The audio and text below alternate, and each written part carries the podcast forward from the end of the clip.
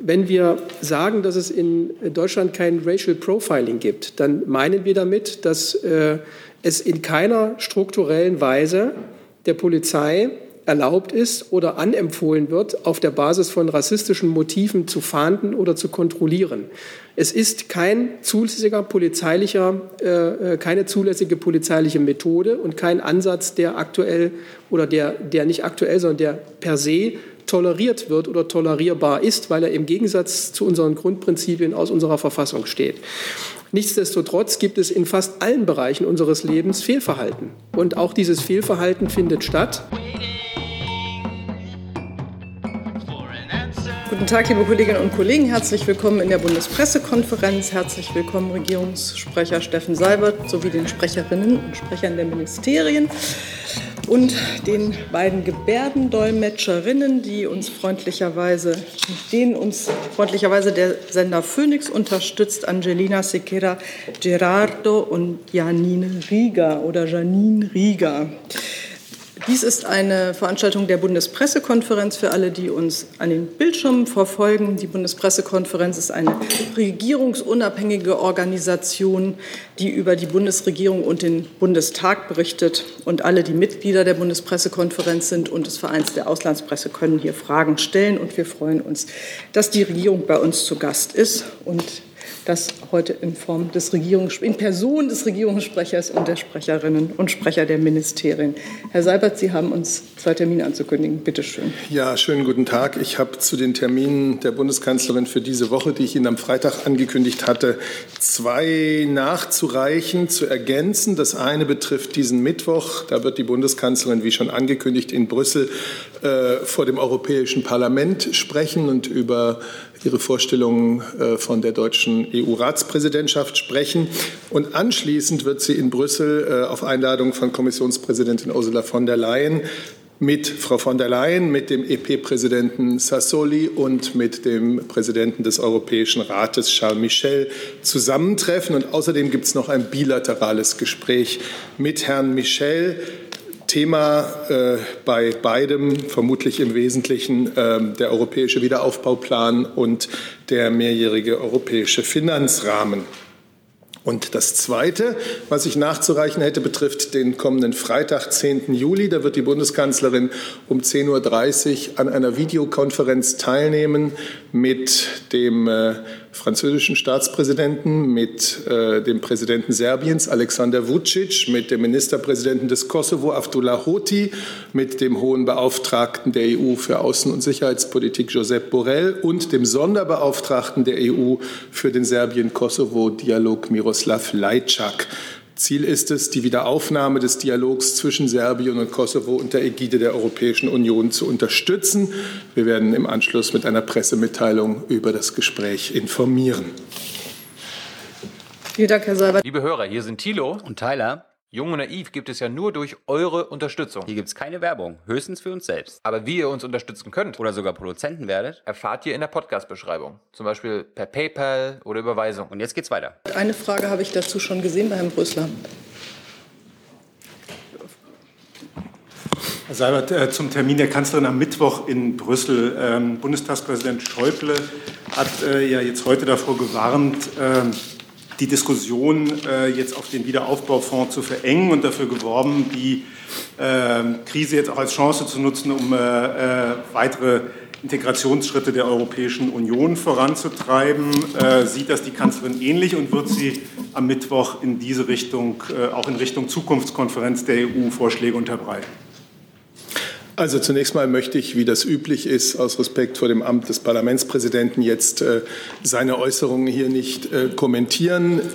Das Thema bei den Begegnungen am Mittwoch ist, und das ist nicht verwunderlich, weil wir ja vor einem wichtigen Europäischen Rat in der kommenden Woche stehen, äh, ist das Hauptthema dieses Europäischen Rates, also sowohl Wiederaufbaufonds als auch mehrjähriger europäischer Finanzrahmen.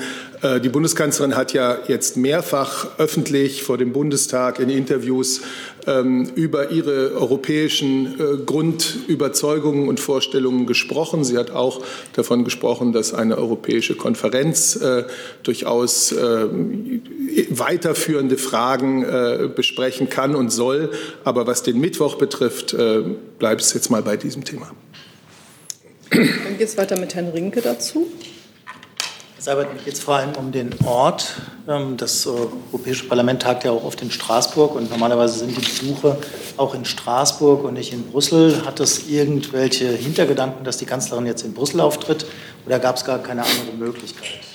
Zumindest in Frankreich das als Votum angesehen wird der Bundesregierung für den Parlamentsstandort Brüssel.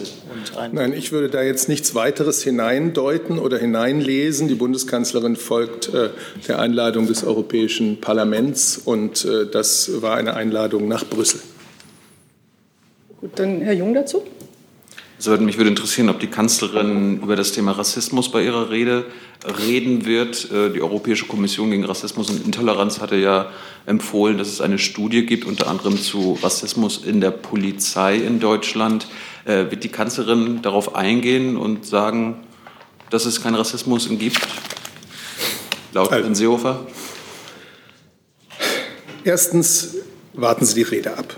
Zweitens ist es eine Rede, in der die Bundeskanzlerin äh, vortragen wird und auch vortragen soll. Das ist die, die Erwartung des Europäischen Parlaments. Äh, unsere Vorstellung, wie wir als europäische Ratspräsidentschaft die nächsten sechs Monate gestalten wollen, zusammen mit den anderen Mitgliedstaaten und mit den europäischen Institutionen. Und äh, das wird die Bundeskanzlerin tun. Zum Thema des Rassismus hat sie sich äh, mehrfach geäußert. Vor allem erinnere ich mich an eine Äußerung im äh, im deutschen Fernsehen, äh, unmittelbar nach äh, der Ermordung von George Floyd. Ähm, insofern kann ich das jetzt nur wiederholen. Ich erinnere mich auch daran. Sie sagte nämlich, man soll vor der eigenen Haustüre kehren. Richtig. Das Rassismus gibt es nicht nur in den USA, das gibt es auch in Deutschland. Entschuldigung. Das gibt es auch in Deutschland und damit müssen wir als Politik, muss, äh, muss die Gesellschaft insgesamt umgehen, das muss sie zurückdrängen. Dann frage ich mich, wie die Kanzlerin die Absage des Innenministeriums an eine Studie, wo es um Rassismus in der Polizei geht, bewertet. Und Herr Alter, könnten Sie das vielleicht auch noch mal begründen? Gut, jetzt sind wir bei dem Thema angekommen, so, ja, Moment, zu dem jetzt, Sie jetzt habe ich mal hier eben die Führung. Ähm, gibt es noch Fragen zum Thema Europa? Das scheint mir nicht der Fall zu sein. Im Rassismus gibt es eine Reihe von Fragen. Dann geht es jetzt hier weiter. Also, ja, vielleicht auch das BMI ja, zuerst. Ich, ich, hatte ja explizit erstmal Herrn Gut. Seibert gefragt, wie die Kanzlerin die Absage. Genau.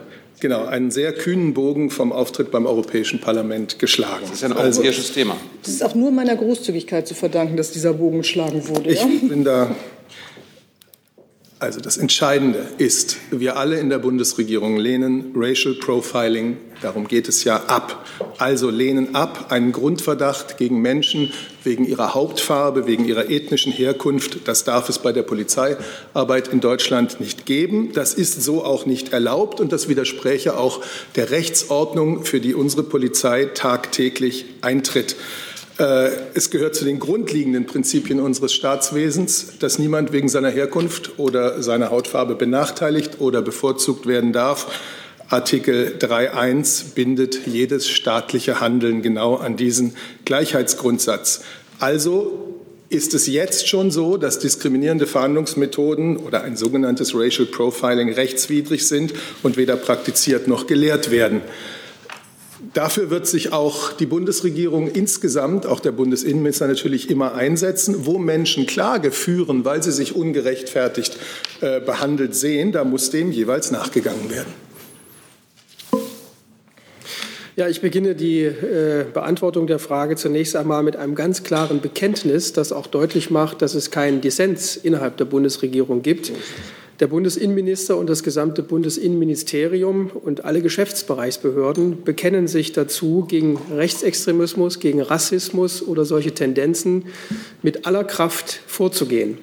Dieses Bekenntnis äh, hat der Bundesinnenminister in den vergangenen Monaten äh, mehrfach äh, öffentlich geäußert und es steht unverändert. Und es äh, bezieht sich auch nicht nur auf die Gesellschaft als solche, sondern es bezieht sich selbstverständlich auch auf den öffentlichen Dienst und auf die Polizei. Es wird in der Bundespolizei nicht geduldet, dass äh, Kontroll- und Fahndungsmaßnahmen an rassistischen Motiven anknüpfen. Das heißt also, falls ein solcher Fall auftritt, dass äh, Menschen kontrolliert werden, weil sie eine bestimmte Hautfarbe haben, dann wird dieses Verhalten verfolgt innerbehördlich und sanktioniert. Sogenanntes Racial Profiling ist unzulässig und äh, wird in der Außenfortbildung von Beginn an gelehrt und findet auch nicht statt. Ähm, zur Bekämpfung von Rechtsextremismus und Rassismus hat der Bundesinnenminister bereits im vergangenen Jahr gemeinsam mit seinen Kollegen aus den Ländern ein umfangreiches Maßnahmenpaket geschnürt, das sich auf gesellschaftliche Bereiche bezieht, aber insbesondere auf den öffentlichen Dienst bezieht. Ich will daran erinnern, dass äh, die Sicherheitsbehörden gestärkt wurden, auch das Bundesamt für Verfassungsschutz gestärkt wurde, personell gestärkt wurde. Und es gibt eine Zentralstelle, die eingerichtet wurde, die eben gerade diesen Auftrag hat, nämlich innerhalb des öffentlichen Dienstes zu schauen, ausdrücklich nicht nur innerhalb der Polizei, sondern des gesamten öffentlichen Dienstes zu schauen, ob extremistische oder rassistische Tendenzen erkennbar sind, damit dann die notwendigen Konsequenzen auch eingeleitet werden können. Ähm, dieses Paket wurde sehr schnell gemeinsam mit den Innenminister, Innenministerien der Länder verabredet und soll jetzt zunächst einmal umgesetzt werden, äh, bevor ähm, sozusagen neue Maßnahmen implementiert werden, äh, wo noch gar nicht erkennbar ist, welche Ergebnisse dieses, dieser Ansatz, äh, der verabredet wurde, eigentlich erbringen kann. Der Bundesinnenminister hat höchstes Interesse daran, dass Extremismus, Rechtsextremismus und auch Rassismus im öffentlichen, Dienstes, im öffentlichen Dienst erkannt wird und dass daraus äh, in einer Nulltoleranzstrategie auch Schlussfolgerungen abgeleitet werden, äh, bis hin dazu, dass äh, Personen, die extremistisches oder rassistisches Gedankengut mit sich tragen, aus dem öffentlichen Dienst entfernt werden und eventuell strafrechtlich verfolgt werden. Dieses Bekenntnis steht und steht unverändert. Und äh, es wird in keiner Weise dadurch abgemildert, dass der Bundesinnenminister sich in der Vorgehensweise auf ein bestimmtes Prozedere ähm, fokussiert und nicht äh, sozusagen in der Abstimmung, ich kann es nicht häufig genug sagen, mit den Innenministerien der Länder äh, stets neue Maßnahmen hinzugefügt werden, ohne dass die alten bereits greifen konnten. So, ich habe jetzt auf meiner Liste Frau Dodin, Herrn, Stuck, äh, Herrn Stucklick, die Kollegin dort, Herrn Jessen, Herrn Jordans, Frau Geuter äh, online und Herrn Jung. Und Frau Dudin hat das Wort. Ähm, ich habe hierzu eine Frage ans Justizministerium.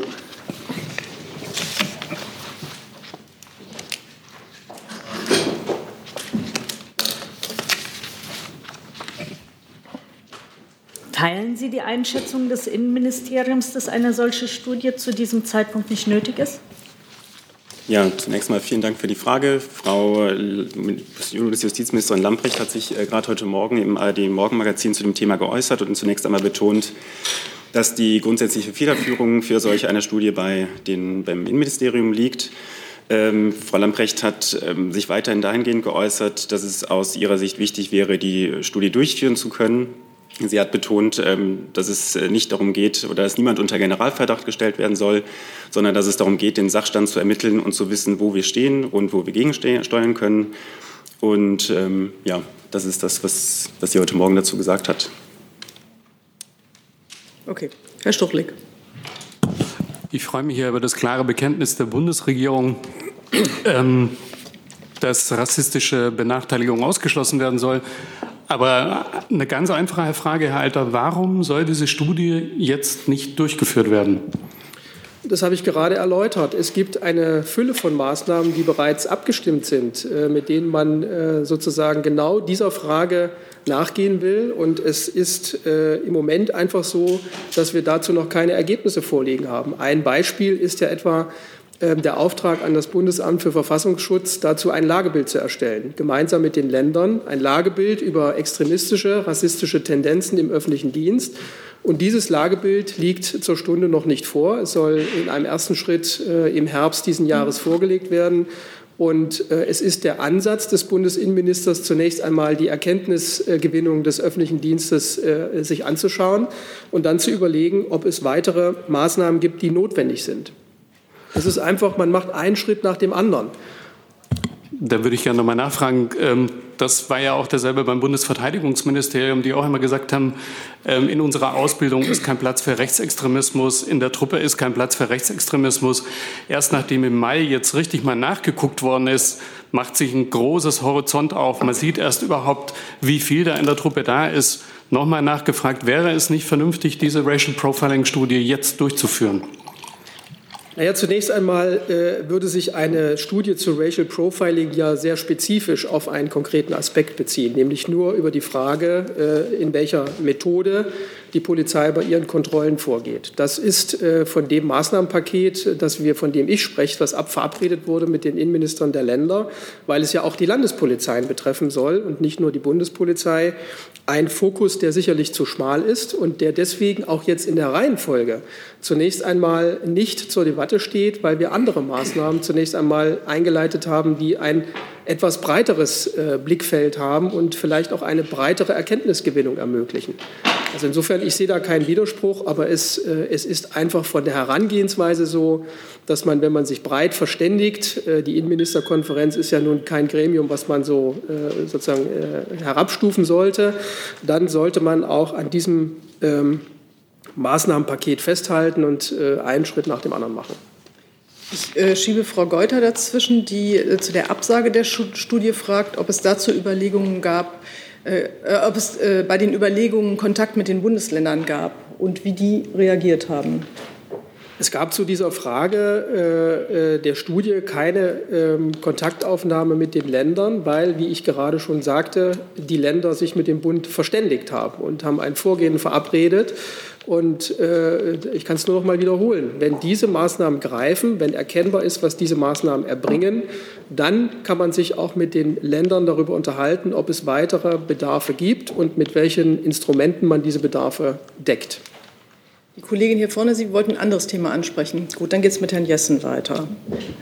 Ja, Herr Alter, all das, was Sie äh, noch mal ausgeführt haben, was die Absage des Ministers begründe, galt vor drei Wochen aber inhaltlich ganz genau so. Sie haben dieselben Punkte, zum Teil, das Protokoll liegt ja vor, Regierungspressekonferenz vom 12.06., zum Teil wortgleich die gleichen äh, Argumente gebracht. Es mündete dann aber in dem von Ihnen und dem Sprecher des Justizministeriums gemeinsam vorgetragenen, äh, mit der gemeinsam vorgetragenen Absicht, eine solche Studie zu erstellen.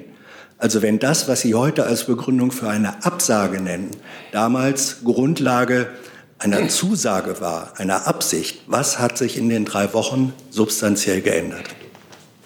Ich habe jetzt leider das Protokoll äh, nicht gelesen, sondern kann nur aus der Erinnerung äh, sprechen. Äh, und ich sehe, in meiner Erinnerung jedenfalls keinen Widerspruch zu dem, was wir vor drei Wochen gesagt haben und zu dem, was wir heute sagen. Wir haben vor drei Wochen auf diese Studie natürlich hingewiesen. Das sind Studien, die von, äh, auf europäischer Ebene, aber auch auf internationaler Ebene von UN-Ausschüssen regelmäßig durchgeführt werden. Diese Ergebnisse bekommen wir auch regelmäßig zur Kenntnis und das Bundesinnenministerium setzt sich auch regelmäßig mit den Ergebnissen dieser Studien auseinander. Ich habe auch vor äh, drei Wochen schon gesagt, äh, es gibt diese Empfehlung von ECRI, eine solche Studie durchzuführen. Und äh, der Sachstand, den ich wiedergegeben habe, war, dass wir uns mit dem Justizministerium dazu im Gespräch befinden. Und das, das ist auch, das entspricht den Tatsachen. Ähm, aber äh, wir kommen eben zu dem Ergebnis, dass wir zunächst einmal die Dinge umsetzen wollen, die auf Ebene der Innenminister verabredet worden sind. Also Ihr Wortlaut vor drei Wochen war, es gibt noch keine Studie. Sie seien jetzt im Gespräch mit dem Innenministerium, wie diese Studie umgesetzt und durchgeführt wird. Nicht ob, sondern wie. Das Wie setzt voraus, dass die Absicht bestand, eine Studie durchzuführen. Die Frage ist jetzt also, wenn Sie jetzt sagen, nein, brauchen wir nicht, was hat sich in den drei Wochen materiell, substanziell, erkenntnismäßig geändert, dass Sie eine Studie, die Sie drei, vor drei Wochen für sinnvoll gehalten haben, der Minister jetzt nicht mehr will. Was hat sich da geändert? Es gibt keine Änderung des Sachstandes und auch keine veränderte Sachlage oder eine veränderte Einschätzung der Thematik als solche. Denn äh, wenn Sie das so vortragen, dann kann ich äh, heute hier nur zu Protokoll geben, dass meine Aussage vor drei Wochen unpräzise war. Ähm, sie war im Gesamtkontext so gemeint, wie Sie gerade wiederholt haben. Es gibt eine solche Studie noch nicht. Das ist auch heute der Fall. Wir befinden uns in Gesprächen. Die Gespräche haben stattgefunden. Und äh, wenn man das so auseinandernimmt, wie Sie es gerade tun, dann hätte ich vor drei Wochen sagen sollen, ob und wie eine solche Studie durchgeführt werden kann. Ich habe vor drei Wochen, Wochen das Ob weggelassen. Insofern war meine Aussage nicht präzise. Also ich kann jetzt nur noch mal an die, die draußen zuhören, geben. Das Mikrofon von Herrn Alter ist eingeschaltet und er ist auch hier im Saal gut zu hören. Und ich habe keine Möglichkeit, das lauter zu machen, weil es hier irgendwelche Beschwerden gibt, die allerdings nicht, sich nicht trauen zu sagen, wer sie sind. Ich habe jetzt hier auf der Liste noch Herrn Jordans zu dem Thema und Herrn Jung und würde das Thema dann gerne abschließen mit Blick auf zahlreiche andere Themen, die wir haben. Gibt es dazu noch weiteren Bedarf? Das ist nicht der Fall. Dann hat Herr Jordans jetzt das Wort. Also das ist in dieser Reihe fast nicht zu erkennen. Äh, das ist hier ein Wald, bitte. Ja, Herr Alter, Sie sagen, Racial Profiling sei unzulässig und findet auch nicht statt. Ähm, ich verstehe immer noch nicht, woher Sie das wissen wollen, wenn der Minister das nicht erforschen lassen will. Es gibt ja bei dem Thema Racial Profiling nicht um individuelle rassistische oder extremistische Beamte, sondern um eine Tendenz innerhalb der Polizei allgemein, ähm, Menschen wegen ihrer Hautfarbe oder mutmaßlichen Ethnie anders zu behandeln. Wird das durch Ihre, die von Ihnen erwähnten Studien auch erforscht oder geht es da wie bisher immer um individuelle Personen, die mutmaßlich etwas äh, extremistische Ideologien haben. Und zweitens, ähm, inwiefern wird die äh, Studie unabhängig sein? Also wenn ich sie jetzt verstand, richtig verstanden habe, ist die Studie, äh, die Sie vorschlagen, wird, unter, ja, wird von Institutionen durchgeführt, die unter der Ägide des BMI sind. Ähm, aber in Großbritannien wurde ja vor 20 Jahren die große Stephen Lawrence-Studie äh, von unabhängigen Stellen geführt. Ähm, ist das nicht der richtige Weg, solch eine Studie durchzuführen? Also ich fange mal bei der, bei der zweiten Frage an. Ähm, ich habe keine Studie des BMI oder in Verantwortung des BMI in Aussicht gestellt, sondern ich habe darauf hingewiesen, dass äh, ein struktureller Ansatz innerhalb des öffentlichen Dienstes darin besteht, dass das Bundesamt für Verfassungsschutz, eine Behörde, die für genau diese Dinge zuständig ist, ein Lagebild beschreibt, äh, inwieweit extremistische Tendenzen, rassistische Tendenzen im öffentlichen Dienst vorhanden sind, damit daraus Schlussfolgerungen gezogen werden können. Das ist keine Studie äh, in dem Sinne, sondern es ist sozusagen ein gesetzlicher Auftrag des Bundesamtes für Verfassungsschutz, äh, der gemeinsam mit den Verfassungsschutzämtern der Länder ähm, wahrgenommen wird.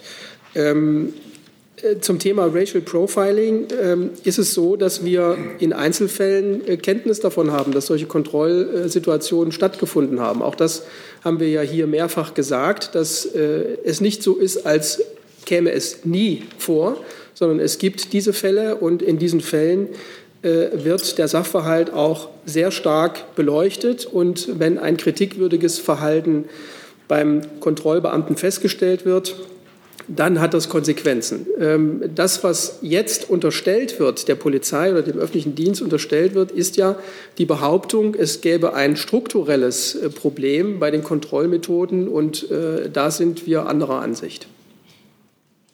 Darf ich nachfragen? Sie wollen also keine unabhängige Untersuchung und die Tatsache, dass Sie anderer Ansicht sind, reicht Ihnen, um zu sagen, es gibt das nicht. Also zunächst einmal, äh, weil Sie mir das jetzt auch ein wenig in den Mund legen. Ähm, über die Studie ist als solche ja nicht entschieden worden, sondern der Bundesinnenminister hat gesagt, es gibt ein umfangreiches Maßnahmenpaket, das sich auch auf den öffentlichen Dienst bezieht. Und dieses Maßnahmenpaket soll jetzt umgesetzt werden und dann muss es evaluiert werden und dann wird man sehen, ob weitere Schritte erforderlich sind. Äh, damit ist nicht die Aussage verbunden, wir hätten uns gegen eine Studie entschieden. Das äh, bitte ich wirklich so ähm, zu Protokoll zu nehmen, weil das ein wichtiger Aspekt ist, sondern es geht darum, zunächst einmal das umzusetzen, was vor einigen Monaten in großem Konsens mit den Ländern verabredet worden ist. Herr Jung. Herr Alter, Ihr Ministerium hat gesagt, dass die Studie nicht nötig sei. Wie, wie, wie passt das jetzt gerade mit Ihren Aussagen zusammen? Und ich möchte auch noch mal auf diesen äh, Satz, dass, es, dass Sie einerseits sagen, es gibt kein Racial Profiling, genauso wie Herr Seibert das hier behauptet, und gleichzeitig sagen Sie, es gibt es. Was ist es denn jetzt? Also ähm, wie, wie, wie passen Ihre Aussagen zusammen? Also es gibt Einzel-Racial Profiling-Fälle, und dann sagen sie, aber es gibt es äh, eigentlich überhaupt nicht. Das kennt man da sonst nur aus den USA, wo genau mit dieser Argumentation Rassisten argumentieren. Weil es das nicht geben darf, gibt es das auch nicht. Und darum müssen wir nicht nachgucken. Herr Sabat, wie können Sie diese Aussage hier machen? Erstmal weise ich eine Parallele, die Sie hier ziehen, zwischen Rassisten in einem anderen Land und Vertretern der Bundesregierung hier strikt zurück. und das ist das, was ich dazu zu sagen habe. Äh, das ist ein vollkommen unangebrachter Vergleich, den Sie hier ziehen. Sie haben mir den Satz gesagt, es gibt kein Racial Profiling. Ich habe das auf dem anderen. Ich habe gesagt, den Satz, das darf es bei der Polizeiarbeit in Deutschland nicht geben. Das, das ist nicht aber. erlaubt und widerspräche auch dem Geist der Rechtsordnung, für die unsere Polizisten und Polizistinnen tagtäglich arbeiten. Dann habe ich Ihnen dargelegt, ich kann es gerne noch einmal machen, wie Artikel 3 Absatz 3 Satz 1 jedwedes staatliche Handeln, also auch das Handeln unserer Sicherheitsbehörden sogar in besonderem Maße bindet. Das ist eines der grundlegenden Prinzipien unseres Staatswesens, zu dem sich die Bundesregierung in all ihren Handlungen bekennt und dem auch die Polizei in ihrer täglichen Arbeit unterliegt. Diskriminierende Fahndungsmethoden sind rechtswidrig und sie werden bei der Polizei weder praktiziert noch gelehrt. Da, wo es Klage gibt von Menschen, weil sie sich ungerechtfertigt behandelt fühlen, weil sie glauben, ein solcher Fall liegt vor, da muss und wird dem nachgegangen. Aber leugnen Sie, dass es Racial Profiling in Deutschland gibt? Moment mal, das ich lasse mich jetzt von Ihnen hier nicht weiter ins Kreuzverhör nehmen. Ich glaube, zu dieser Frage ist jetzt für die Bundesregierung äh, sehr ausführlich und in absoluter Klarheit Stellung genommen. Ich würde von Herrn Alter noch mal gerne wissen, warum können Sie nicht Maßnahmen und Studien einleiten? Warum widerspricht sich das? Ich habe ja an keiner Stelle gesagt, dass es sich widerspricht, sondern ich habe gesagt, dass wir Maßnahmen eingeleitet haben in sehr breiter Form, die sich nicht nur auf Einzelaspekte beziehen, sondern auf den öffentlichen Dienst und die Polizei als solche in Bund und Ländern. Und äh, das Vorgeschlagene, uns Vorgeschlagene, äh, ist eben etwas schmaler aufgebaut. Und deswegen ist unsere Schlussfolgerung, wir machen jetzt das, worauf wir uns verständigt haben und sehen dann, was noch notwendig ist. Im Übrigen will ich die Frage auch noch mal beantworten, weil sie, weil sie aus meiner Sicht äh, etwas in unzulässiger Weise gleichsetzen. Wenn wir sagen, dass es in Deutschland kein Racial Profiling gibt, dann meinen wir damit, dass äh, es in keiner strukturellen Weise der Polizei erlaubt ist oder anempfohlen wird, auf der Basis von rassistischen Motiven zu fahnden oder zu kontrollieren. Es ist kein zulässiger polizeilicher, äh, äh, keine zulässige polizeiliche Methode und kein Ansatz, der aktuell oder der, der nicht aktuell, sondern der per se toleriert wird oder tolerierbar ist, weil er im Gegensatz zu unseren Grundprinzipien aus unserer Verfassung steht.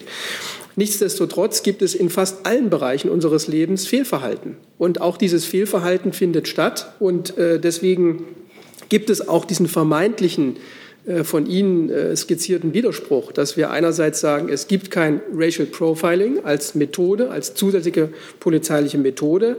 Andererseits stellen wir in Einzelfällen Fehlverhalten fest, was wir sanktionieren. Ich sehe da auch keinen Widerspruch.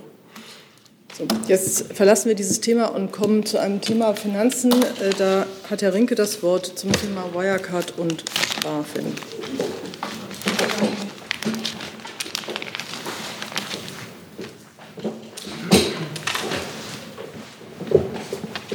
Ja, Frage an das Finanzministerium. Ihr Minister hat jetzt ein neues Konzept für die BaFin angekündigt. Ich hätte ganz gerne gewusst, weil er jetzt selber in Urlaub gehen wird, ähm, wann das kommt. Ist das äh, jetzt in den nächsten Tagen, in den nächsten Wochen oder erst in ein paar Monaten zu erwarten? Moment, Moment, ich, Entschuldigung, ich bin hier zu spät. Jetzt. Ähm, ich weiß nicht, vielleicht haben Sie das Interview gestern gelesen, hat er gesagt, es muss jetzt ganz schnell gehen. Aber natürlich müssen wir auch gründlich analysieren, ähm, was schiefgelaufen ist. Nicht, dass uns in fünf Jahren das wieder auf die Füße fällt. Und dazu möchte ich noch sagen, wenn der Minister in Urlaub geht, dann arbeitet das Haus ja trotzdem weiter. Also ähm, wir arbeiten natürlich weiter an dem neuen Konzept. Genau, aber weil ich das Interview gelesen habe, habe ich auch gefragt, weil ganz schnell und gründlich ähm, mit ja jetzt keine ganz präzisen Zeitangaben könnten sich sogar widersprechen, wenn man es äh, eine bestimmte Art und Weise versteht. Deswegen nochmal den Versuch der Nachfrage, wird das dann in wenigen Wochen vorliegen, das Konzept, oder noch bevor der Minister in Urlaub geht? Ich bleibe dabei. Er hat es gesagt, es muss schnell gehen. Und man muss aber trotzdem gründlich arbeiten. Das ist das, was ich zur zeitlichen Eingrenzung dazu sagen kann. Herr Stochlik. Sie haben ja gesagt, eines der wichtigen Sachen ist die Fehleranalyse. Können Sie da ein bisschen präziser sagen, wie und in welcher Form die Fehleranalyse, also die Frage, was ist falsch gelaufen bei Wirecard, stattfinden wird im Ministerium? Wird es da eine Arbeitsgruppe geben oder wie muss ich mir das vorstellen? Wie üblich nehmen wir zu den internen Abläufen bei uns im Haus hier keine Stellung. Gibt es dazu weitere Fragen? Dann würde ich sagen, bleiben wir bei Finanzministerium und das Thema Commerzbank hatte auch Herr Rinke aufgerufen. Genau, Commerzbank, da hätte ich ganz gerne gewusst, äh, wann denn eigentlich das Finanzministerium oder der Minister wusste, dass äh, die Kuba-Spitze abtreten will. Ähm, vielleicht können Sie uns äh, sagen, wann diese Information im Ministerium vorlag und auch, ob man versucht hat, die beiden Herren, die da jetzt abgetreten sind, in ihren Posten zu halten. Ich kann Ihnen sagen, dass der Bund das ja mit großem Bedauern ähm, zur Kenntnis genommen hat, die Ankündigung von Herrn Zieke und Herrn Schmidtmann, und dass das am Freitag mit einer Ad-Hoc-Mitteilung kenntlich gemacht wurde. Ähm, wann wir intern dazu ähm, Erkenntnisse erlangt haben, kann ich Ihnen nicht sagen. Darf ich nochmal nachfragen? Ja, ja. Ähm, wenn Sie sagen, äh, der Minister bedauert das, ähm, muss man davon ausgehen, dass er versucht hat, äh, die beiden im Amt zu halten oder davon zu überzeugen, dass sie bleiben? Ich kann Ihnen sagen, dass er es mit Bedauern zur Kenntnis genommen hat. Gibt es dazu weitere Versuche? Dann Herr Rinke nochmal. Ich hätte ganz gerne noch äh, gefragt, ob das irgendwelche Auswirkungen hat auf die Fusionspläne, die es ja immer mal gegeben hat zwischen der Commerzbank und der Deutschen Bank. Da kommt dadurch jetzt äh, aus Sicht des Finanzministeriums Bewegung in diese Debatte? Sieht man jetzt eine neue Dringlichkeit, dass die Commerzbank sich neu aufstellt? Das ist eine Frage, die der Aufsichtsrat der ähm, Commerzbank sicherlich auch wieder diskutieren oder das allgemein geschäftspolitische Maßnahmen werden dort diskutiert. Und was genau da diskutiert ist, ist Sache der Commerzbank. Dazu äußern wir uns nicht.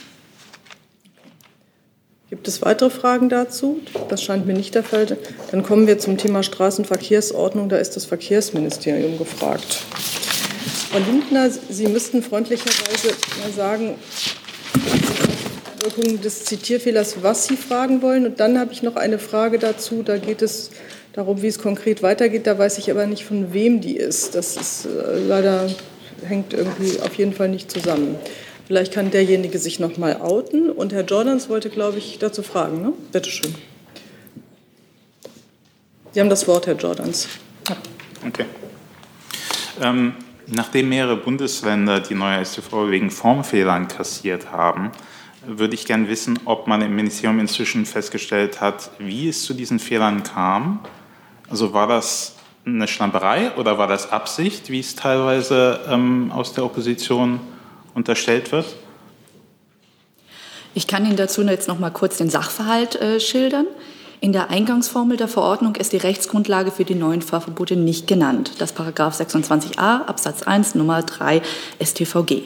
Es werden nur die Nummern 1 und 2 der genannten Vorschrift zitiert. Das führt dazu, dass die Regelungen zu Fahrverboten in Artikel 3 nichtig sind. Der Minister hat sich heute dazu im Zitat geäußert gegenüber der Passauer Neuen Presse. Das kann ich auch gerne noch mal nennen. Da, ähm, er sagte, Schuldzuweisungen zwischen Bund und Ländern nutzen hier gar nichts. Alle zusammen sind in der Verantwortung, denn die Länder haben zahlreiche Änderungen vorgenommen und darüber abgestimmt. Ich will eine klare, faire und zügige Lösung. Richtigstellung und Verhältnismäßigkeit in einem Paket. Das bedeutet, die überzogenen Fahrverbote an nur zwei Stellen müssen weg, denn alles andere ist weitgehend unstrittig. Nachfrage, das hat meine Frage ja nicht wirklich beantwortet. Ob Sie inzwischen wissen, wer den Fehler gemacht hat? ich kann nur auf das Zitat des Ministers verweisen, der sagte, Schuldzuweisungen zwischen Bund und Ländern nutzen hier gar nichts. Okay. Da, Dann, also ich habe jetzt hier Herrn Junge auch noch dazu und Frau Lindner vom Deutschlandfunk fragt, Deutschlandradio fragt, ähm, wie geht es denn jetzt konkret weiter mit der Neuregelung der Straßenverkehrsordnung? Mhm. Wird nur der Formfehler behoben oder wird die neue Straßenverkehrsordnung auch inhaltlich verändert? Wann kann eine mögliche Neufassung in Kraft treten und in welchem Bundesland gilt eigentlich was? Den einen Punkt hatte der Minister in seinem Zitat ja schon, darauf ist er ja schon eingegangen. Das bedeutet, die überzogenen Fahrverbote an nur zwei Stellen müssen weg, dann alles andere ist weitgehend unstrittig. Ansonsten ist der aktuelle Stand bzw. das weite Vorgehen wie folgt. Der Bund hat die Länder aufgefordert, den bis zum 27. April geltenden Bußgeldkatalog ab sofort wieder anzuwenden. Für die bislang geahndeten äh, Fälle arbeiten wir bereits an einer bundeseinheitlichen Lösung. Wir machen schnellstens einen neuen, ausgewogenen Vorschlag und ein faires Angebot an die Länder für Verkehrssicherheit, aber auch Verhältnismäßigkeit. Das Ergebnis dieser Gespräche bleibt abzuwarten. Was im Moment in welchem Bundesland gilt, das, ich habe es jetzt so verstanden, das dass das erst dann künftig geändert wird, dass es wieder einheitlich ist. Aus Ihrer Antwort. Oder vielleicht habe ich es missverstanden. Das ist ja Ländersache. Wir suchen jetzt nach einer bundeseinheitlichen Lösung. Gut. Da laufen Gespräche. Also die Frage war ja, in welchem Bundesland gilt jetzt eigentlich was? Deshalb fragte ich nur noch mal nach. Das muss bei den Ländern erfragt werden. Gut. Jetzt hatte ich Herrn Jung, glaube ich, noch dazu. Ja, nicht zu dem Thema, aber auch ans Verkehrsministerium. Es die Frage um die ist noch, gibt es noch Fragen zur Straßenverkehrsordnung? Nochmal zu diesem Thema, dann Herr Jordans nochmal, dann machen wir dann. Ja, aber ich, ich würde gerne Herrn Sabat fragen, wie das die Bundeskanzlerin sieht, dass ein Ministerium immer wieder durch recht kostspielige und in diesem Fall vielleicht lebensgefährliche Fehler heraussticht.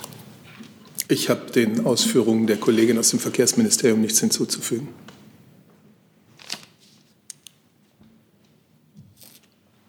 Dann Herr Jung zu hm. einem artverwandten Thema, auch eines äh, Verkehrsministeriums. Aufklär Aufklärung der Mautaffäre. Da gab es ja in den letzten Tagen erhebliche Berichterstattung über, sagen wir mal, die Medienpolitik des Verkehrsministeriums. Da würde mich aber zunächst an Herrn Seibert interessieren, wie er als Chef des Bundespresseamtes das Torpedieren von Berichterstattung aus dem sogenannten Neuigkeitenzimmer des BMVI mit dem Selbstverständnis des Bundespresseamtes für vereinbar hält.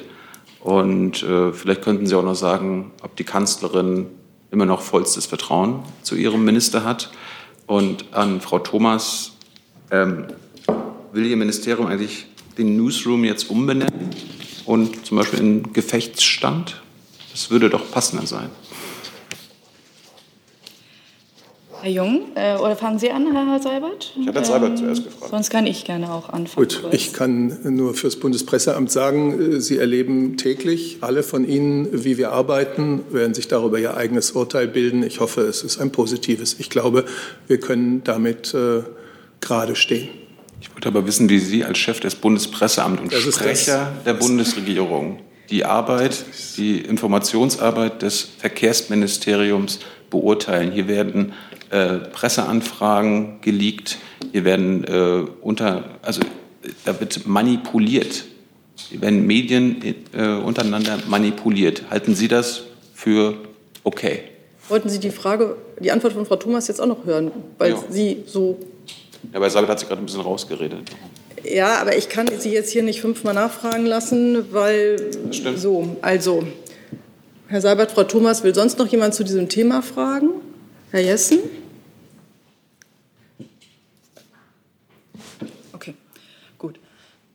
Wir haben bereits am Freitag diesbezüglich eine Entschuldigung veröffentlicht. Die kann ich gerne einmal verlesen. Unabhängiger kritischer Journalismus ist ein unverzichtbares Instrument für die Information mündiger Bürger. Dieses Prinzip halten wir in unserer Arbeit hoch. Die Grundaufgabe einer Pressestelle ist es, zu informieren, zu erklären und aufzuklären. Das tun wir, unter anderem in der Beantwortung von bis zu 200 Medienanfragen pro Tag und wöchentlich rund 1500 Kommentaren in den sozialen Medien. Dabei kann es in der internen Kommunikation mitunter zu unglücklichen Formulierungen kommen. Es ging dabei niemals darum, kritischen Journalismus zu behindern oder zu verhindern. Wir arbeiten mit großer Leidenschaft, um unserer Informationspflicht gerecht zu werden. Wir geben alles, um Journalisten und Bürger bestmöglich zu informieren. Wir sehen es als unsere Aufgabe, alle Medien gleichermaßen zu informieren. Für die von Ihnen zitierte Wortwahl entschuldigen wir, die Pressestelle, uns. Das war ein Fehler. Herr Jessen noch und dann sehe ich niemanden mehr dieses Thema haben möchte. Und ich habe noch zahlreiche andere Themen auf meinem Zettel und vielleicht können Sie sich ein bisschen kurz fassen. Ich probiere es. Äh, Herr Seibert, faktisch haben wir es ausweislich der veröffentlichten Dokumente damit zu tun, dass der Minister manipulative äh, Eingriffe seiner Pressestelle gut geheißen hat.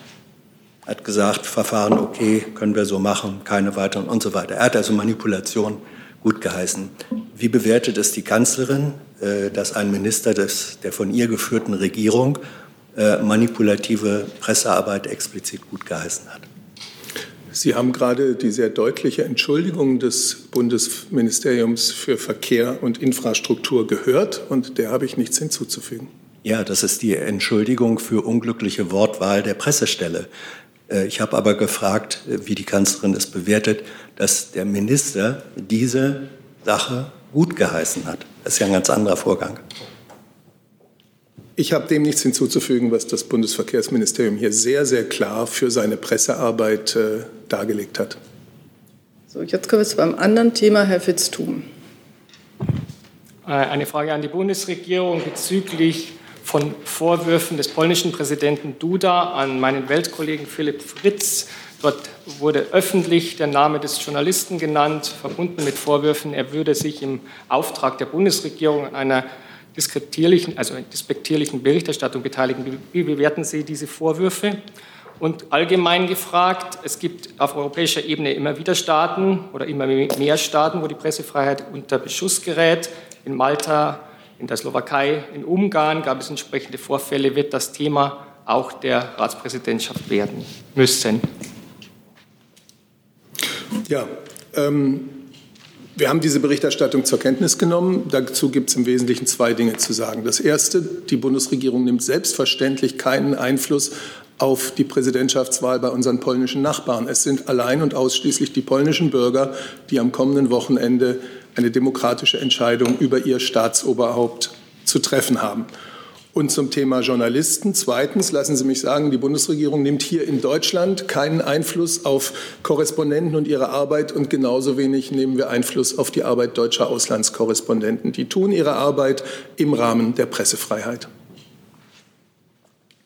Die zweite Frage bezüglich der Ratspräsidentschaft, also des, des, allgemeinen Themas Pressefreiheit, sind da doch sehr viele Staaten jetzt in Europa, wo die Pressefreiheit doch unter erhebliche, erheblichen Druck geraten ist. Ja, wollen Sie dazu? Ja, also die, die Frage der Rechtsstaatlichkeit ist natürlich eines, was uns in unserer Ratspräsidentschaft beschäftigen wird, womit wir uns befassen werden und was natürlich auch Thema der nächsten anstehenden großen Aufgaben sein wird, die wir dort unternehmen. Finanziell ähm, haben wir da einiges zu tun, ähm, was, was geklärt werden muss. Insofern ist das Thema und ist uns Rechtsstaatlichkeit auch auf europäischer Ebene wichtig. Das bringen wir dort ein und es wird Thema der Ratspräsidentschaft sein. Herr Rinke, dann Herr Rösler. Herr Brüssler, Entschuldigung.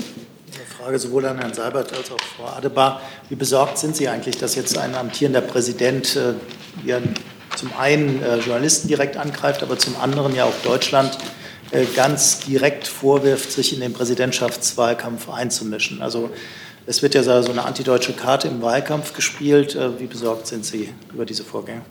Und gab es äh, direkte Kontakte mit den polnischen Kollegen?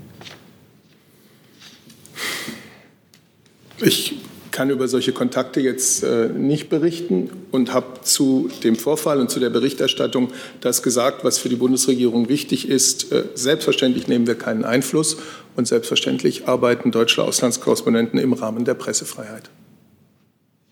Herr Brüssler.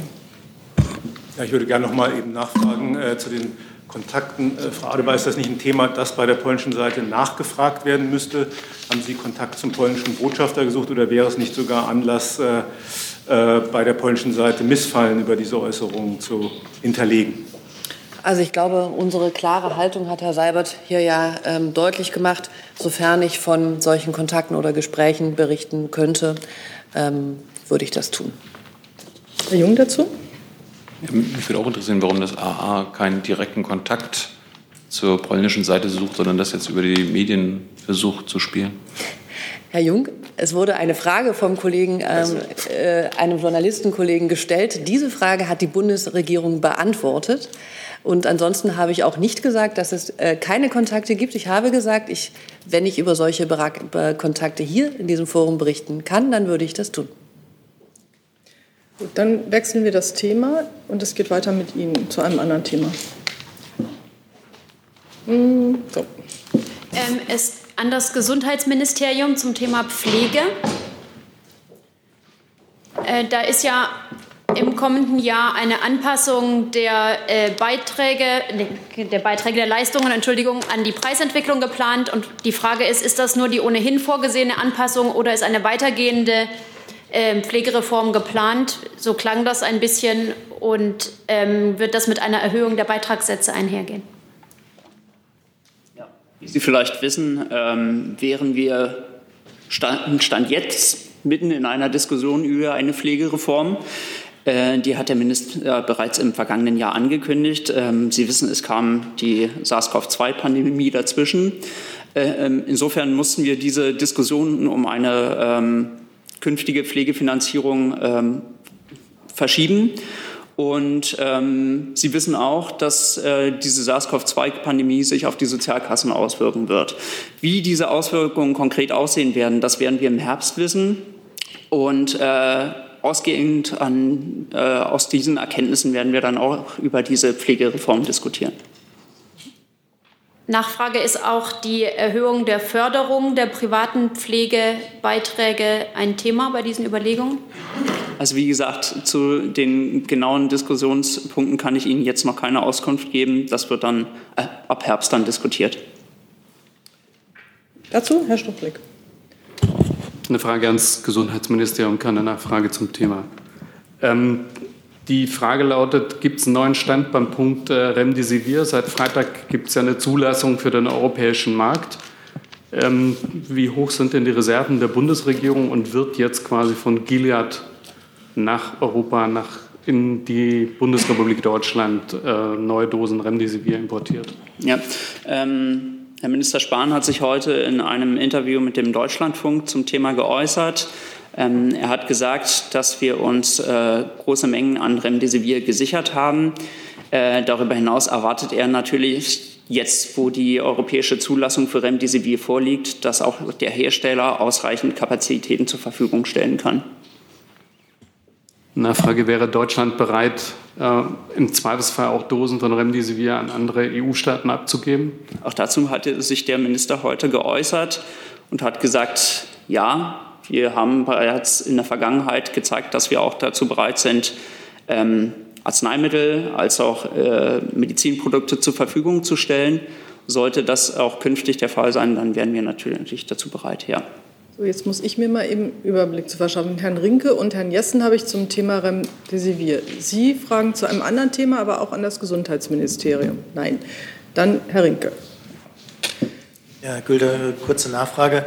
Ist äh, aus Sicht Ihres Ministeriums die Remdesivir ein Produkt, ein Medikament, das die EU ankaufen sollte? Denn das war ja eigentlich verabredet nach diesem Einmalaktion, den vier Länder unternommen hatten, darunter Deutschland, ein Medikament anzukaufen, dass die EU-Kommission sich um die Ankäufe kümmert. Also sehen Sie das in nationalstaatlicher Verantwortung oder ist das ein Fall, wo die EU-Kommission aktiv werden sollte? Also wie gesagt, wir haben uns ähm, in erster Linie für Deutschland ähm, Kapazitäten gesichert. Wie der Ankauf in der EU aussehen müsste, das müsste ich gegebenenfalls nachreichen. Bitte ich um Verständnis. Herr Jessen. Könnten Sie den Begriff äh, größere Mengen etwas spezifizieren? Ähm, für welchen Zeitraum, äh, wenn man die gegebene Situation äh, fortschreibt, würde das vermutlich ausreichen? Ähm, nein, ich kann jetzt äh, leider das nicht weiter spezifizieren. Ähm, das hängt unter anderem natürlich davon ab, äh, wie viele Dosen benötigt werden. Das heißt, äh, wie hoch natürlich auch ähm, oder besser gesagt, wie äh, stark sich auch der Ausbruch jetzt weiterentwickelt. Ähm, und insofern kann ich diese Zahl jetzt nicht weiter spezifizieren. Nachfrage, das bedeutet, Sie können jetzt nicht sagen, wir gehen davon aus, dass das, was wir im Stock haben, als Vorrat haben, für vier Wochen, für acht Wochen oder so weiter ausreicht. Da können Sie keinerlei Aussage machen? Ähm, nein, ich kann, jetzt, ich kann jetzt Ihnen keine genaue Zahl nennen. Können Sie es nachreichen? Müsste ich gucken, ob ich das kann, ja. So, gibt es noch Fragen an das Gesundheitsministerium, damit das hier mit den Rochaden nicht so überhand nimmt? Das ist nicht der Fall. Dann habe ich Herrn Rinke noch zum Thema Türkei. Genau, das ist eine Frage, die richtet sich an Herrn Seibert und Frau Adebar. Es gab ja am letzten Freitag das Urteil oder den Freispruch gegen Herrn Steutner in der Türkei, aber gleichzeitig die Verurteilung von anderen Mitangeklagten. Ich hätte ganz gerne gewusst, ähm, wie Sie das Urteil bewerten, zum einen und äh, an Frau Adebar spezieller nochmal, weil es auch Reisen in die Türkei betrifft. Ähm, sehen Sie eigentlich Reisen in die Türkei derzeit weiter als gefährlich oder sollten, unabhängig jetzt von der Reisewarnung von Urlauber, Deutsche, die in die Türkei reisen, aufgrund dieses Urteils besonders vorsichtig sein? Ja, die Bundesregierung hat dieses Verfahren ja ähm, sehr eng beobachtet und begleitet und sie ist jetzt sehr erleichtert, dass die Vorwürfe gegen Peter Steutner und auch gegen einen seiner Mitangeklagten fallen gelassen wurden. Wir hoffen, dass auch weitere noch laufende Verfahren gegen andere deutsche Staatsangehörige, die in Haft sind oder mit Ausreisesperren belegt sind, äh, rasch einer Lösung zugeführt werden können. Wir erwarten dabei von der Türkei, dass rechtsstaatliche Standards eingehalten werden und das Verfahren auch zügig abgeschlossen werden. Und in dem Zusammenhang hat die Bundesregierung mit Sorge Kenntnis genommen, dass eine große Zahl von Mitangeklagten von Peter Steutner ähm, zu hohen Haftstrafen verurteilt worden sind. Zum Beispiel darunter der Ehrenvorsitzende von Amnesty International in der Türkei, Taner Kilic. Das erfüllt uns mit Sorge. Dazu weitere Fragen, Herr Jung? Nee. Ah, pardon, pardon. Also schauen Sie, wir haben eine Reisewarnung für die Türkei vor dem ganzen Hintergrund der Covid-19-Pandemie. Schauen Sie zu anderen Themen in unsere Reise- und Sicherheitshinweise. Ähm, auch zu der Frage, wie man sich in der Türkei an sich verhalten soll. Es ist natürlich so, das hat Herr Seibert auch gerade aufgeführt, dass ähm, man, ähm, dass die Menschenrechtslage und auch die Pressefreiheitslage uns weiterhin ein Thema ist, was wir mit, Türkei, mit der Türkei besprechen. Ich denke, Sie werden in den Reise- und Sicherheitshinweisen auch finden, ähm, wie man sich am besten bei einer Türkei-Reise vielleicht auch zum Thema soziale Medien zum Beispiel verhält. Also beachten Sie das, wenn Sie in die Türkei reisen. Das wäre unser Tipp. Herr Jung nochmal. Nun, eine Lernfrage. Können Sie uns sagen, wie viele Deutsche bzw. Deutsch-Türken aktuell in Haft sitzen? Wie viele davon werden konsularisch betreut? Aktuell äh, befinden sich 61 deutsche Staatsangehörige in der Türkei in Haft. Dabei beziehen sich aber die Strafvorwürfe zum ganz größten Teil auf ganz ähm, also auf Delikte wie Drogendelikte, Körperverletzungsdelikte ähm, und dergleichen Strafdelikte. Uns sind 65 Fälle von Deutschen bekannt, die aufgrund von Ausreisesperren die Türkei nicht verlassen können. Und zu wie vielen davon es konsularische Betreuung gibt, muss ich Ihnen nachreichen. Wie viele politische Gefangene? Also dazu haben wir hier ja in früheren Zeiten lang ähm, gesprochen und immer wieder gesprochen. Wir haben ja gesagt, dass die Fallkonstellationen zum Teil komplex sind und dass aufgrund der Lage an den türkischen Gerichten und der Verfahren, die dort sind, es ähm, schwierig ist, genau zu beurteilen, was zum Teil vorgeworfen wird und mit welcher Begründung. Insofern geben wir die Gesamtzahl heraus. Das sind 61.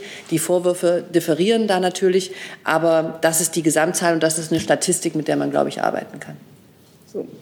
Ich habe noch fünf Themen auf meinem ähm, Zettel. Wenn jetzt alle noch drankommen wollen, muss jetzt noch mal sein. Herr Jordans, muss es noch mal sein? Es muss noch mal sein. Sorry, Frau Adebar. Ähm, heißt das, Sie haben Ihre Praxis jetzt geändert und wollen diese Zahlen über politisch Gefangene nicht mehr rausgeben? Denn das war ja eine Zahl, die Sie früher hatten. Wir haben, äh, wir haben schon weisen, glaube ich, schon seit anderthalb Jahren darauf hin, dass es zum Teil wirklich schwierig ist, eine Klassifizierung vorzunehmen, dass es Fälle gibt, in denen wir ähm, mit Besorgnis darauf blicken, zum Beispiel die Fälle, die Herr Seibert gesagt hat, ähm, das ist klar. Aber eine Klassifizierung anhand einer Zahl ist schwierig bei der Lage, wie wir sie an den Gerichten in der Türkei vorfinden. Das ist aber das ist eine, eine Haltung, die wir, glaube ich, bestimmt schon anderthalb Jahre ähm, auch vertreten. So. Herr Brüssler zu einem anderen Thema. Ich nehme an Justiz und ähm, Familie. Familie. Familie und Herrn Seibert. Es geht Aha, ums Thema. Okay. Gut, wenn äh, Sie im Moment die Familie nochmal. Familienministerium? Das ist, geht da über die Ecke.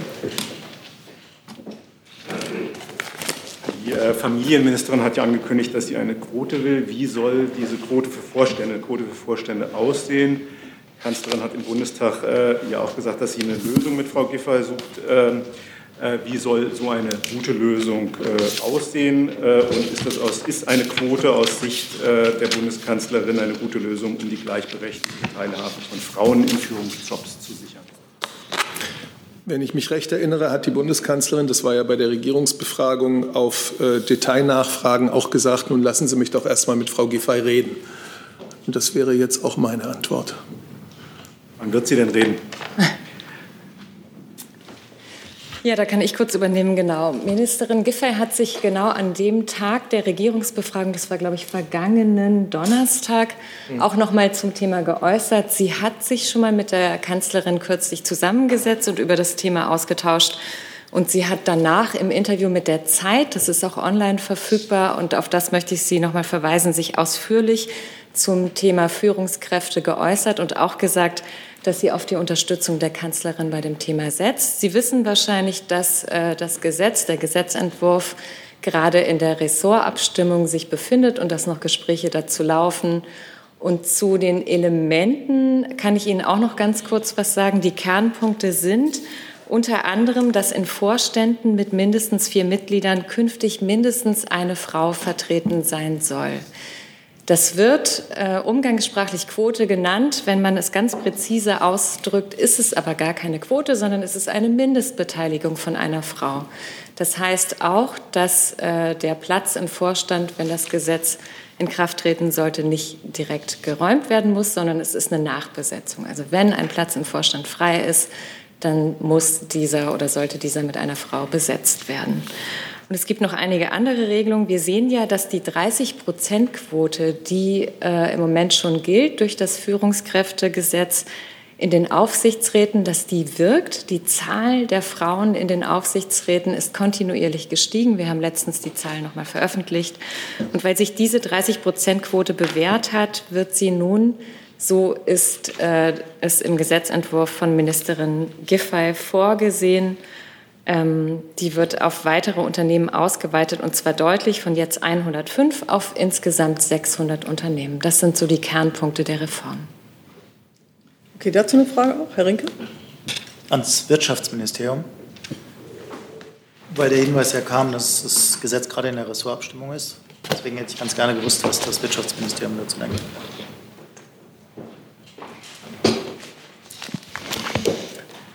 Ja, das ist richtig. Wir sind da in enger Abstimmung mit äh, den, den Häusern, die, die das betrifft. Das ist das Familienministerium, aber auch mit den anderen Ressorts und bringen uns in diese Abstimmung konstruktiv ein. Darf ich nochmal nachfragen, ob Sie es etwas präziser machen könnten? Haben Sie zum Beispiel Probleme mit der Ausweitung von 105 auf 600 Unternehmen oder mit der Regelung äh, einer Mindestbeteiligung einer Frau ab vier Mitgliedern? Zu den Details kann ich jetzt nicht Stellung nehmen, weil die Ressortabstimmung ja noch läuft und äh, da bringen wir uns jetzt erstmal dort ein. Gut. Dazu sehe ich jetzt keine weiteren Fragen. Dann habe ich Herrn Percik noch mit einem anderen Thema Kroatien, wenn ich das richtig sehe. Ja, genau. Und zwar geht es auch um den Vorwurf äh, der Einmischung in die Parlamentswahlen in Kroatien. Äh, da hat äh, in einem äh, Werbespot von der Partei HDZ äh, unter anderem äh, die Verteidigungsministerin Annegret Kramp-Karrenbauer einen Satz gesagt, der zum Slogan von der Partei war. Sigurna Hrvatska bedeutet einfach nur äh, sicheres Kroatien, aber war halt immerhin der, äh, der, der Slogan ähm, des Wahlkampfes. Und, Darf ich mal äh, eben fragen, ob sich das an das Verteidigungsministerium richtet? Ja, auch, ja. Wollen Sie sich schon mal in Position bringen? Ich kann aus Sicht des Verteidigungsministeriums mich dazu nicht äußern. Gut, machen Sie mal Ihre Frage fertig, dann okay. ziehen wir weiter.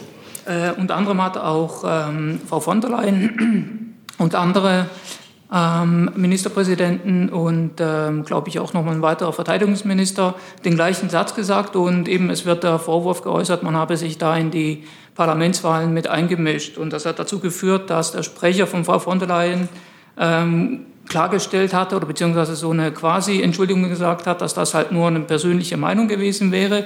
Meine Frage dahingehend ist, äh, wie bewertet denn ähm, das Verteidigungsministerium diesen Auftritt von Frau Kramp-Karrenbauer? Und äh, darf man da auch äh, eine Entschuldigung oder Richtigstellung erwarten? Oh Mann.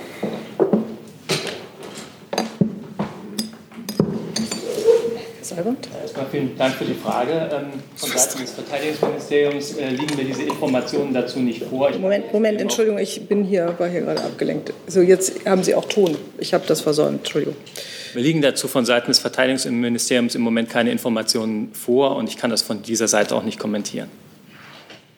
Weitere Fragen? Es wird Ihnen aufgefallen sein, dass Frau Kramp-Karrenbauer äh, die Vorsitzende der CDU Deutschlands ist und in dieser Eigenschaft nehme ich an, dort aufgetreten ist. Das ist dann auch der Unterschied zu dem Brüsseler Fall.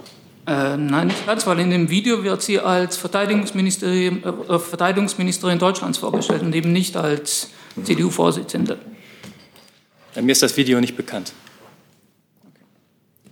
So, da Sie gerade äh, so gut sitzen, an, am Mikrofon sitzen, fragt Herr Lücking vom Neuen Deutschland, ähm, zu den KSK-Ermittlungen, welchen Umfang an nicht sicherheitsüberprüften Reservisten und Reservistinnen hat die Truppe festgestellt? Und er bittet um eine genaue Zahl. Also eine, eine, exakte Zahl dazu liegt mir im Moment nicht vor. Wie Sie wissen, ähm, hat sich die Ministerin am vergangenen Mittwoch sehr, sehr intensiv und ausführlich zusammen mit dem Generalinspekteur hier an dieser Stelle eingelassen in einer Pressekonferenz. Hier geht es auch darum, dass es natürlich in den nächsten Monaten weitere Erkenntnisse finden möchte im Gesamtkomplex ähm, Rechtsextremismus in der Bundeswehr wie auch KSK. Und ähm, darauf müsste ich im Moment verweisen. Gut, dann er sagt das Herr Jessen. Ja, ich möchte noch mal anknüpfen an die Frage des Kollegen. Wenn es zutrifft, dass in dem Video äh, Frau Kramp-Karrenbauer als Verteidigungsministerin ähm, agiert hat, äh, können Sie bitte nachprüfen und nachliefern, ähm, auf von welcher Seite das gebilligt oder veranlasst wurde, weil das wäre natürlich äh, ein anderer Sachverhalt. Wenn sie nicht als äh, CDU-Parteivorsitzende, sondern als Verteidigungsministerin ähm, sozusagen die, die Parole dort verkündet, dann finde ich, besteht da ein Klärungsbedarf. Könnten Sie das prüfen und nachliefern? Sollte es etwas dazu geben, kann ich das nachliefern. Jetzt nochmal die Frage, gibt es zu den KSK-Ermittlungen noch Fragen? Das scheint mir nicht der Fall zu sein. Das ist noch nicht abgeschlossen. Und dann habe ich, ähm, jetzt kam hier noch, dass die Zahl fehlt, sagt Herr Lücking. Die sei weder am Mittwoch noch als Nachlieferung gekommen. Ich gebe Ihnen das mal so mit auf den Weg, was er schreibt. Ähm, Herrn Rinke habe ich noch mit einem anderen Thema. Nochmal eine Frage ans Finanzministerium, bitte mir nicht verraten.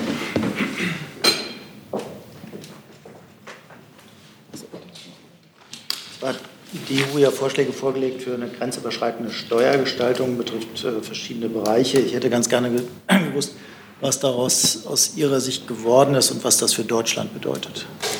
Ähm, Sie sprechen das Thema grenzüberschreitende Steuergestaltung an. Da gibt es ja ein Gesetz, was in Kraft getreten ist in Deutschland ähm, auf Basis einer EU-Richtlinie.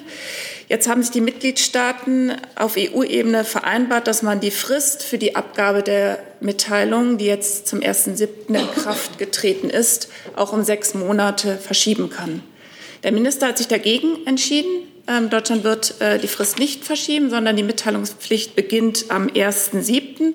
und ist auch ganz konsequent in der Argumentationslinie des Ministers, weil, wie Sie wissen, hätte er auch gerne innerdeutsche Gestaltung, ähm, für diese auch eine Mitteilungspflicht erwirkt. Das hat er sowohl im Bundestag als auch gegenüber Medienvertretern gesagt. Er hat das BZSC, also das Bundeszentralamt für Steuern, ausgebaut, damit es dort eine Stelle gibt, die diese Mitteilungs Mitteilung entgegennimmt. Und deswegen wird er, hat er jetzt entschieden, auf die Einhaltung der Frist äh, zu bestehen. Und ähm, das ist auch möglich, weil die ähm, Marktbeteiligten ja erst seit dieser Vereinbarung, das, die wurde Ende Juni getroffen, erst davon wissen, dass sie gegebenenfalls von dieser Mitteilungspflicht noch mal sechs Monate befreit wären.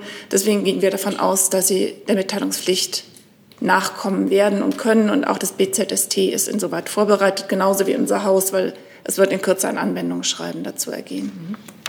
Darf ich nochmal nachfragen, um es richtig zu verstehen? Also wer muss jetzt genau seit 1.7. welche Mitteilung machen? Da es ja eine EU-weite Regelung ist, sind also äh, Firmen, andere Akteure, die im Ausland sitzen, trotzdem jetzt gezwungen, Mitteilungen nach Deutschland zu schicken? Ähm, der deutsche Gesetzgeber kann ja nur gesetzliche Regelungen treffen für ähm, Angehörige, die auf seinem Staatsgebiet sitzen, auf ähm, Staatsgebiet Deutschlands. Deswegen wird es nur diejenigen betreffen, die auch in Deutschland ähm, der, dem deutschen Recht unterliegen, also Wirtschaftsprüfer, Steuerberater und ähnliche Berufe.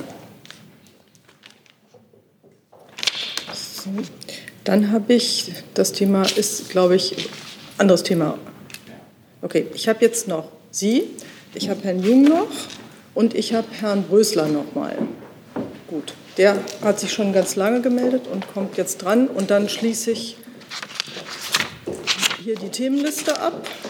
Und Herr Lücking, ich mache das Thema jetzt nicht noch mal auf, auch wenn Sie jetzt noch neue Fragen stellen. Das müssten Sie dann bitte anders lösen. Jetzt hat Herr Brüssler das Wort.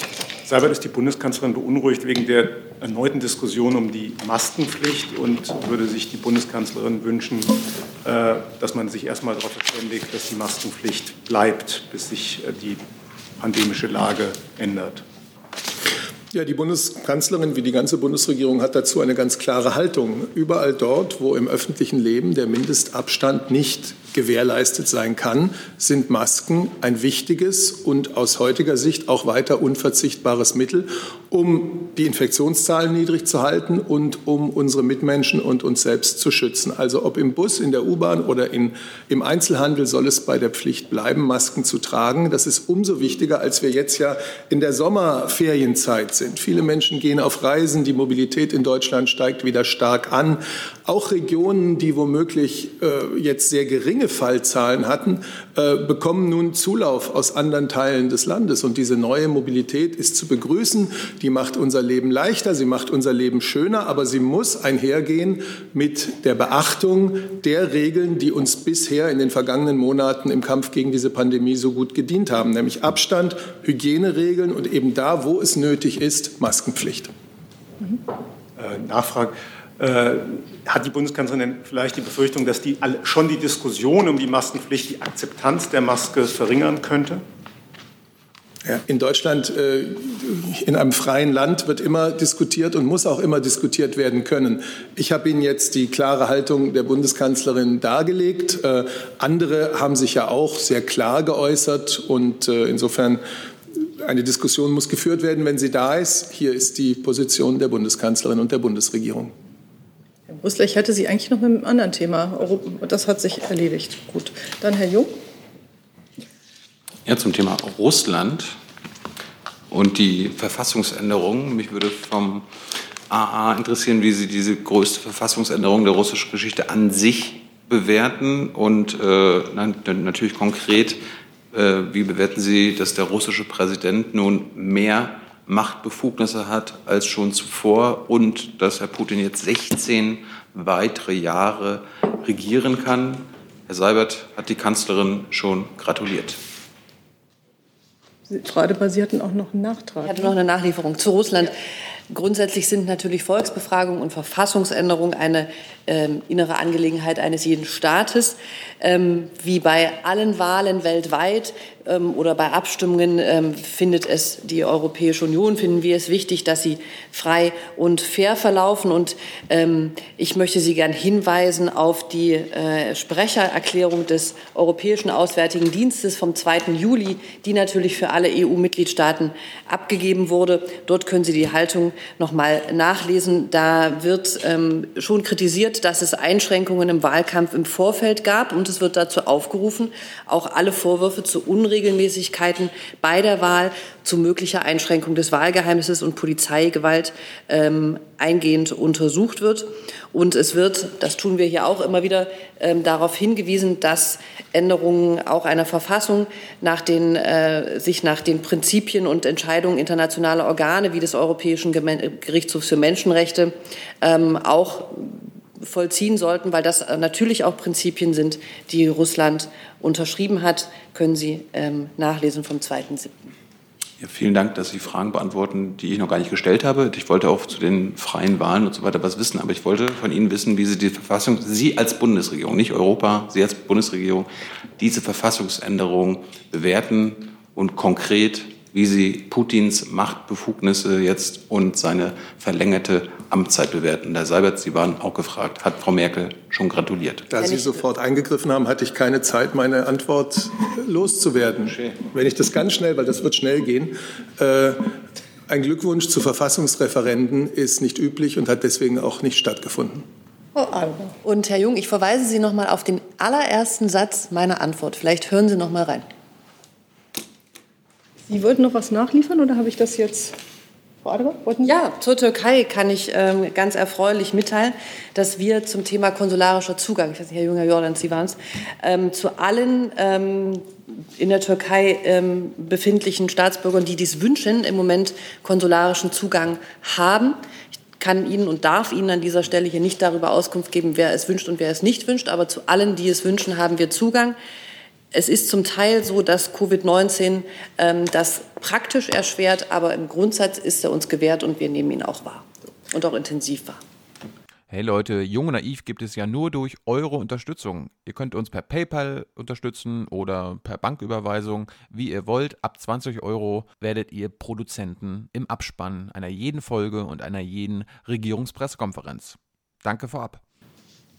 Ähm, Herr Jessen, ich muss, möchte Sie gerne auf Mittwoch vertrösten. Wir sind, laufen hier aus der Zeit. Sie haben noch eine Frage und die ist schon ziemlich lange offen. Danke. Ähm, die ist ans Bundeslandwirtschaftsministerium. Und zwar, ähm, ich frage schon mal, die Bundestierärztekammer warnt heute, dass die geschlossenen Schlachthöfe und Zehntausende entfallende Schlachtungen jeden Tag zu überfüllten Stellen und längeren Transportwegen jetzt bei heißem Wetter für die Tiere ähm, führen und fordern einen Gipfel deswegen. Ähm, ist Ihnen bekannt, wie sich das auf das Tierwohl in den Stellen auswirkt und während der Transporte? Und was tut das Ministerium, um das zu ändern, wenn es denn stimmt? Also bekannt ist, dass es natürlich ein Problem ist, ähm, wenn Schweine, die geschlachtet werden sollten, weil sie eine gewisse Größe erreicht haben, ein Gewicht, jetzt nicht geschlachtet werden können, weil der Schlachthof zu hat. Denn hinten dran kommen ja wieder neue Ferkel nach und das ist ein Riesenproblem für die Landwirte. Zu den Transporten, äh, ob jetzt mehr Transporte stattfinden, dazu kann ich Ihnen leider nichts sagen. Und äh, was wollen Sie dagegen tun, außer dass die Schlachthöfe wahrscheinlich möglichst schnell wieder öffnen sollen?